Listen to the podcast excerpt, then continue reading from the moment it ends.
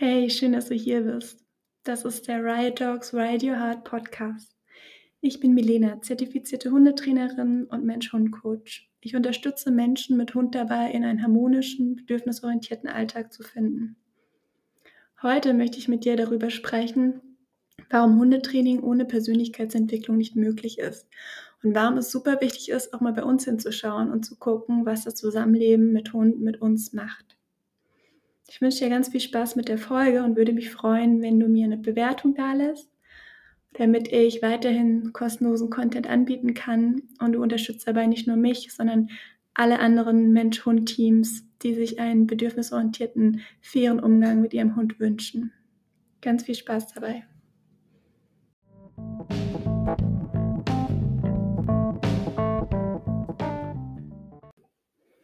Okay, let's talk about Persönlichkeitsentwicklung. Was ist denn das eigentlich? Das Wort ist irgendwie ziemlich modern geworden in letzter Zeit. Ähm, Persönlichkeitsentwicklung bedeutet persönlichen Wachstum durch Erfahrungen und Lerneffekten zu wachsen in seiner Persönlichkeit. ich hoffe, das ist jetzt irgendwie klarer geworden. Ähm, Persönlichkeit haben wir immer mit dabei. Das ist, was uns ausmacht. Persönlichkeit wirkt immer in sozialen Interaktionen. Wir haben sie immer mit dabei. Unser Denken und Fühlen, was entsteht aus Erfahrungen, Veranlagungen und Erlernten, führt zu Handlungen oder eben zu Lähmungen oder Blockierungen. Also es ist quasi das, woraus wir und alles, was wir nach außen tragen, geformt ist. Und die Entwicklung dessen findet immer statt, ständig. Aber man kann eben auch bewusst die Persönlichkeit entwickeln, indem man ganz gezielt bestimmte Bereiche fördert, indem man sich gezielt mit ihnen auseinandersetzt. Und unsere Hunde bieten uns eine super Möglichkeit, dieser Entwicklung ja, entgegenzusehen, diese Entwicklung anzugehen. Und das zu erkennen, ist allein schon eine Herausforderung, ähm, weil oft, naja, ist es nicht so leicht mit unseren Hunden, wenn die zu herausforderndem Verhalten tendieren. Ähm, aber darin liegt eben eine Riesenchance. Und es ist unsere Entscheidung, ob wir das Angebot annehmen oder ablehnen wollen. Was auch vollkommen okay ist. Zu sagen, hey, es ist gerade super anstrengend mit meinem Hund. Ich habe keinen Bock, mich jetzt auch noch mit mir auseinanderzusetzen und zu gucken, was das mit mir zu tun hat oder mit mir macht. Ähm, du kannst deinen Hund auch trainieren, ähm, ohne bei dir hinzuschauen. Das ist schon möglich. Das ist halt dann einfach eine stumpfe Konditionierung, die nicht viel von dir und deiner Persönlichkeit in sich trägt. Und das ist schade, weil zu einer Beziehung gehören zwei Persönlichkeiten. Und wenn du deine rauslässt und nur mit äußeren Mitteln mit deinem Hund ja, kommunizierst und konditionierst, geht einfach sehr viel verloren. Und 100% möglich ist es sowieso nicht, weil man hat sich ja immer mit dabei und es wird immer irgendwie zum Ausdruck gebracht, nur du entscheidest eben, wie sehr tief du gehst bei der ganzen Sache. Und wenn du dich dafür entscheidest, das anzunehmen, zu sagen, okay, ich gucke dahin, auch wenn es vielleicht unbequem ist, ist das meiner Meinung nach so eine riesen wertvolle Chance für das ganze Leben. Das, du lernst aber nicht nur wahnsinnig viel über deinen Hund, über dich und eure Beziehung, sondern du lernst fürs ganze Leben. Du kannst das, was du da lernst, in allen Lebensbereichen anwenden und wachsen und du schaffst eine tiefgehende, enge Verbindung zu dir selbst und auch zu deinem Hund. Und warum sind Hunde eigentlich so geeignet dafür? Ich meine, es würde genauso gut mit anderen Menschen gehen oder mit allem, was uns im Leben widerfährt. Ähm, ich verrate es dir. Hunde sind so super darin, weil sie unmittelbar direkt mit uns in Kommunikation treten. Wir erhalten immer ein klares, unverblümtes Feedback von unseren Hunden. Die denken nicht in was wäre wenn setzen oder an irgendwelche Konsequenzen oder ein hm, was ist, wenn die mich da nicht mehr mag, das ist denen scheißegal. Durch Stimmungsübertragung halten sie uns einen Spiegel vor. Sie geben uns immer ein Check-in, wo stehen wir gerade. Und jede Reaktion ihrerseits ist eine Antwort auf unser Verhalten. Und zwar eine ehrliche, direkte Antwort. Und folglich müssen wir unser Verhalten ändern, wenn wir uns eine andere Reaktion wünschen. Und wir sehen dadurch, wo wir gerade stehen. Und dürfen erkennen, dass das alles miteinander in Resonanz steht. Und das funktioniert mit unseren Hunden so gut, weil sie gesellschaftlich nicht genormt sind. Die haben keine Glaubenssätze oder denken eben, ja, vielleicht mag sie mich dann nicht mehr so gerne, wenn ich jetzt aufs Sofa gehe. Vielleicht, ne, so das denken die nicht. Die haben auch kein Neidempfinden oder Gierempfinden oder sowas. Die sind einfach im Hier und Jetzt und handeln intuitiv und instinktiv. Und dadurch fordern sie auch von uns eine schnelle Reaktion ein. Weil oft haben wir nicht die Zeit, ewig zu überlegen und abzuwägen und was wäre, wenn zu denken, sondern sie erwarten uns von uns eigentlich dasselbe, dass wir einfach hier und jetzt Antworten geben. Und so zwingen sie uns aus dem Bauch heraus zu handeln und damit unsere Intuition zu stärken. Sie fordern uns auf, mutig zu sein und in unser Leben zu vertrauen und Dinge auszuprobieren. Und das bedeutet auch, dass wir Fehler machen dürfen und daraus lernen können. Denn im Nachgang haben wir immer die Möglichkeit zu reflektieren, ob es Raum zur Verbesserung gibt.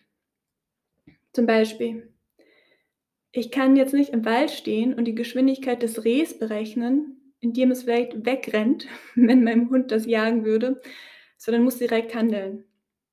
Dazu brauche ich neben einem gesunden Menschenverstand auch Erfahrungswerte und Vertrauen in mich und meine Entscheidungen. Das meine ich damit mit, wir müssen intuitiv und schnell im Hier und Jetzt handeln. Lass mich das mal einem Beispiel für dich näher bringen.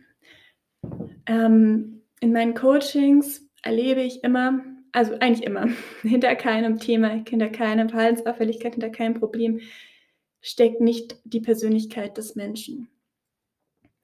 Und das ist manchmal nicht so leicht zu erkennen, aber ich möchte dir mal ein Beispiel nennen, damit du eine Vorstellung davon bekommst, wie sehr du vielleicht mit drin hängst in der ganzen Geschichte mit deinem Hund.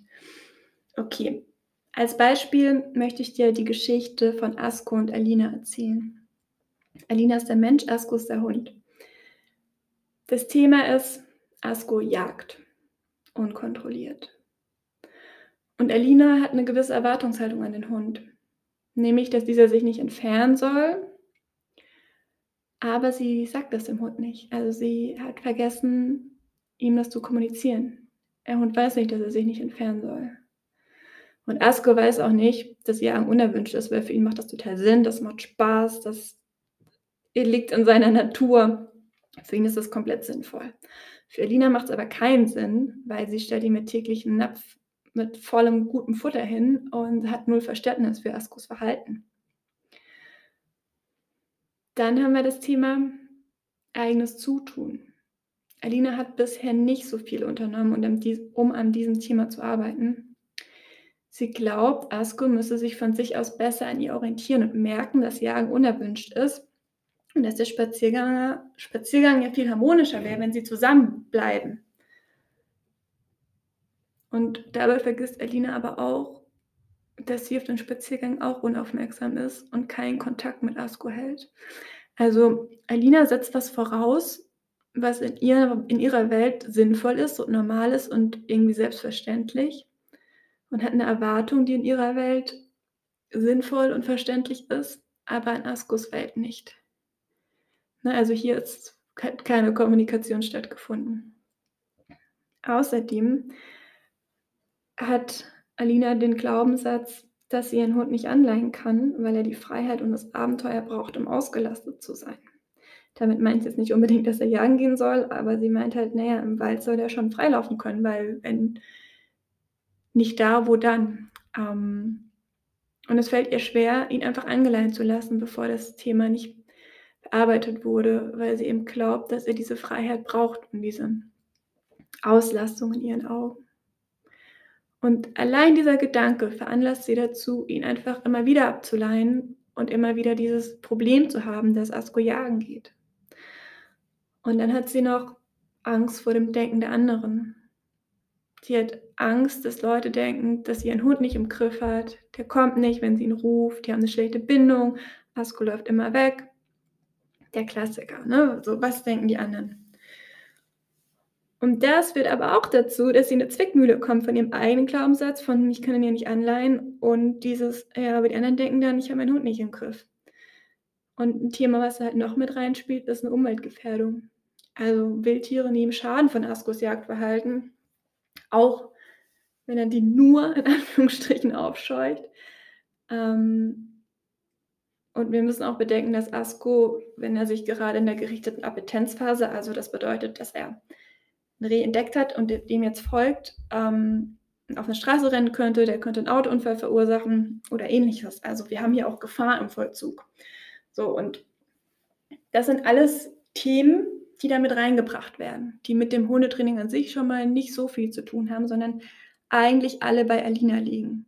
In ihren Gedanken, in ihrem Glauben, in ihren Erwartungen und in ihrer Verantwortung den Tieren und anderen Menschen oder Autofahrern gegenüber.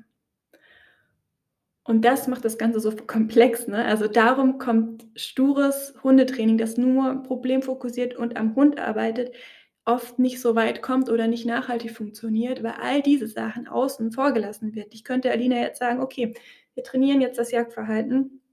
So und so gehst du vor.“ Äh, aber solange wir diese Themen von ihr nicht bearbeitet haben, solange sie nicht diesen Gedanken loslässt von: „Ich kann meinen Hund aber nicht anleihen, solange wir im Training sind“, wird das nicht funktionieren, weil sie da im Wald stehen wird, vielleicht bis wir trainieren und sagen, was ich und tun, was ich ihr gesagt habe. Sie wird dabei aber nicht authentisch nach ihren Werten handeln können, weil sie die ganze Zeit denkt: „Ja, das ist aber falsch. Ich muss den doch jetzt aber eigentlich ableihen, weil dann so kommt er auf seine Kosten“ und so, ne? Also, ich möchte sagen das muss angeguckt werden. Weil Hundetraining funktioniert nur, wenn alle Beteiligten sich wohlfühlen und Alina würde sich nicht wohlfühlen, wenn ich ihr jetzt sagen würde: „Hey, lass Asko mal angeleint, bis das Thema im Griff ist“, ähm, weil das nicht zu ihrem Glaubenssatz passt. Deshalb würde ich da erst mal bei ihr hingucken: „Warum denkst du das?“ Ne, und dieses diese Angst, was denken die anderen und so, das sind alles Dinge, die lähmen und blockieren können und die das Training hindern können. Also, egal um welches Thema es geht frag dich immer: „Wo sitzt der Schmerz?“ Ne, also, die aktuelle Situation. Steckt dahinter 'ne Emotion von dir? Ist da vielleicht 'ne Überforderung? Ist da Wut? Ist da Hilflosigkeit? Und um welchen Schmerz geht es da wirklich? Ist das Problem, dass dein Hund wegläuft oder ist das Problem, dass du dich verlassen fühlst, zum Beispiel? Oder dich fühlst, als wäre deinem Hund scheißegal, was du machst oder dich fühlst, als würde dein Hund dir nicht vertrauen oder was auch immer es ist. Oft werden Gefühle in der Mensch-Hund-Beziehung geweckt, ähm, die gar nicht direkt aus dir kommen, sondern aus früheren Beziehungen oder aus gesellschaftlichen Konditionierungen wo wir ja sortieren dürfen: „Was gehört eigentlich wohin? Was kommt von mir? Was ist dienlich? Was ist nicht dienlich? Was blockiert mich? Und was brauche ich, um mein Ziel zu erreichen?“ Also, was braucht Alina, damit Asko lernen kann und damit sie ihm kommunizieren kann, dass er bitte keine Rehe mehr jagt. Und es ist wichtig, dass auch nicht unsere Hunde die Aufgabe haben, so unsere Emotionen zu erfüllen. Das ist ne, Asko ist in dieser Situation, ich sage mal, unschuldig. Ihr könnt euch das vorstellen wie wie 'n Schachspiel. Asko macht 'n Zug, Alina macht 'n Zug und sie kommen nicht zusammen. Ähm hinter all diesen persönlichen Themen stecken immer Bedürfnisse, ne? Die sind meist zutiefst menschlich und die bleiben dann oft unerfüllt, ne, weil sie denkt: „Okay, macht für mich jetzt keinen Sinn. Mein Bedürfnis ist, dass er bei mir bleibt, dass wir in Harmonie sind. Sein Bedürfnis ist aber halt zu jagen.“ Ähm, und es ist auch gar nicht seine Aufgabe, jetzt Alinas Bedürfnis nach Harmonie zu füllen. Er macht sie nur darauf aufmerksam, was ihr grade fehlt und wonach sie in ihrem Leben in dieser Situation suchen sollte. Und das ist oft schwer, manchmal ist es sogar fast unmöglich, wenn man grade in 'ner stressigen Lebensphase steckt und keine Kapazitäten für die Auseinandersetzung hat. Aber sie ist verantwortlich für die Bedürfnisse, die hinter diesen Gefühlen stecken. Und sei es, indem sie sich nur selbst eingesteht, dass das, was grade passiert, in ihr liegt und sich dann bestenfalls selbst verspricht, dass sie sich darum kümmert, sobald sie Kapazitäten dafür hat, beziehungsweise, um bei dem Beispiel zu bleiben, Management betreibt. und nicht mehr in wildreichen Gebieten spazieren geht oder Asko einfach an der Leine lässt und erstmal dieses Thema Leine bearbeitet wird, bevor überhaupt mit Training angefangen wird. Also bevor überhaupt am Symptom gearbeitet wird. Das ist wichtig zu hinterfragen und zu verstehen, dass man ja das Ganze von hinten aufrollt und nicht vom Symptom aus gesehen. Wenn du dich jetzt fragst, was bei dir vielleicht dahinter stecken könnte ähm, und wo dein Schmerz liegt in den Themen, die dein Hund dir so zeigt und wie du vor allen Dingen daraus wachsen kannst und was dein Hund dir damit beibringt oder der, die Lektion, die darin steckt, was du daraus lernen kannst, dann empfehle ich dir mein kommendes Retreat für Hundehalterinnen. Das ist ein sechswöchiger Online-Kurs, der startet am 27.02. Und da beschäftigen wir uns intensiv drei Wochen um deine Persönlichkeitsentwicklung und drei weitere Wochen um deinen Hund, um bedürfnisorientiertes, modernes Hundetraining. Wir gucken, was steckt hinter deinen Bedürfnissen, was steckt hinter den Bedürfnissen deines Hundes, was steckt hinter dem Verhalten von euch beiden, wie gehst du deinen eigenen authentischen, individuellen Weg, wie setzt du friedlich Grenzen? Und wie kannst du in eine Leichtigkeit mit deinem Hund kommen, in eine Harmonie und in eine Sicherheit, die dir eine Strategie und einen Plan gibt. Ich werde da Werkzeuge euch an die Hand geben, die aus dem Hundetraining kommen.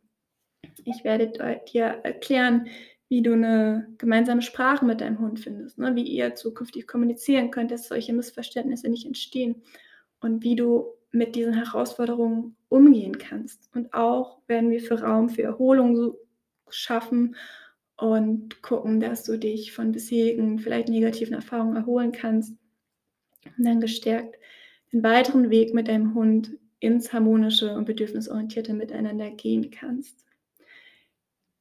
Die Plätze des Retreats sind auf 15 limitiert, weil ich möchte, dass es eine kleine Gruppe bleibt, damit bei den Live-Sessions, zu denen wir uns viermal treffen werden, genug Raum für Fragen von jedem ist, dass jeder sich gesehen fühlt, dass jeder auf seine Kosten kommt. Und der Pre-Lounge mit Frühbucherpreis läuft ab 23. Januar. Ab da ist die Anmeldung offen. Du kannst dich jetzt schon auf die Warteliste eintragen. Du findest alles dazu auf connectionjourney.de. Die reguläre Anmeldephase läuft dann ab 7.2 bis 24.02. Es wird ein umfangreiches Workbook geben, das wird ausgedruckt und zu dir nach Hause geschickt. Du bekommst ein kleines Retreat-Päckchen mit allem, was du brauchst. Und das wird eine ganz intensive, intime und transformierende Reise zu deinem Hund, zu dir und zu eurer tiefen, nachhaltigen und vertrauten Verbindung. Also, wenn du es nicht verpassen willst, trage dich schon mal ein. Und wenn du Fragen hast, unsicher bist, ob das zu dir passt, zu deinem Hund passt, ob du damit deine Team angehen kannst, schreib mir gerne an meine E-Mail-Adresse riotdogs at coaching.de. Nein, stimmt nicht, coaching at riotdogs.de ähm, oder auf Instagram. Da findest du mich unter riotdogs.coaching. Alright. Ich hoffe, ich konnte dir damit einen Einblick geben in und vermitteln, wie wichtig es ist, bei sich selber hinzuschauen und dass man immer eigene Themen mitbringt, eigene Anteile und unsere Hunde uns dabei wunderbar unterstützen können, diese Sachen zu erkennen und dann daraus zu wachsen. Hab einen schönen Tag, grüß deinen Hund und wir hören uns in der nächsten Folge. Alles Liebe.